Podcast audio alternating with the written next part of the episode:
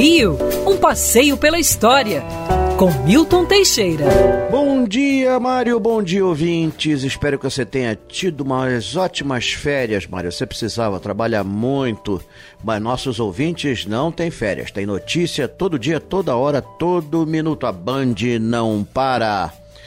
E eu tenho aqui umas notas históricas muito interessantes de fatos que ocorreram nessa última semana do mês de julho.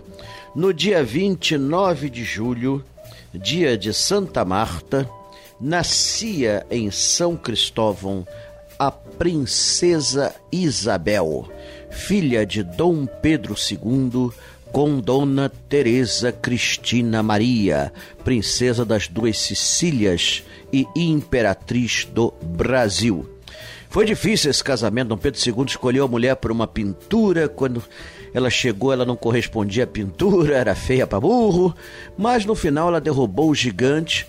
E foram pais de Isabel, Leopoldina e Pedro, que e Dom Afon, e Afonso, que, que morreu ainda criança.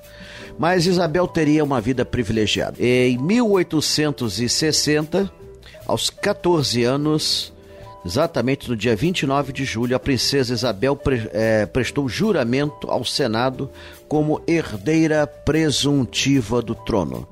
Do casamento de Isabel com Luiz Felipe, Gastão d'Orléans tiveram três filhos, Pedro, Luiz e Gastão. Pedro estava destinado a ser imperador do Brasil, mas o Conde de dizia que ele era meio retardado, não tinha condições de governar o Brasil. Hoje teria. Bom, seja como for, isso é o passado. Isabel, apesar de ser herdeira presuntiva do trono, nunca pensou em assumir a coroa. Por várias vezes ela escreveu que não queria ser imperatriz do Brasil. Ela dizia: quando papai morresse, é, a república seria proclamada e nós nos retiraríamos.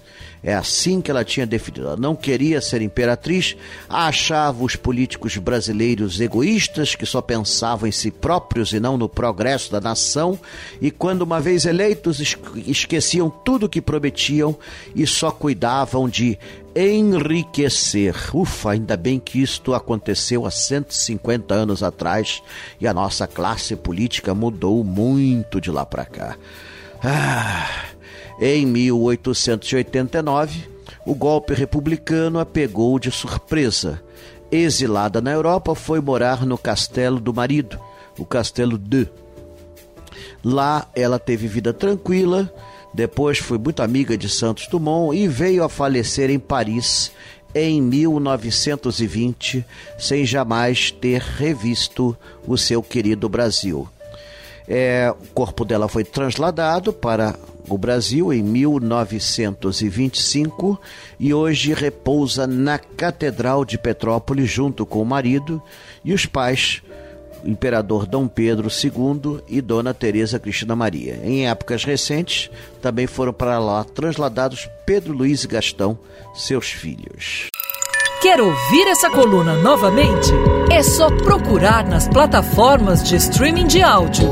Conheça mais dos podcasts da Band News FM Rio.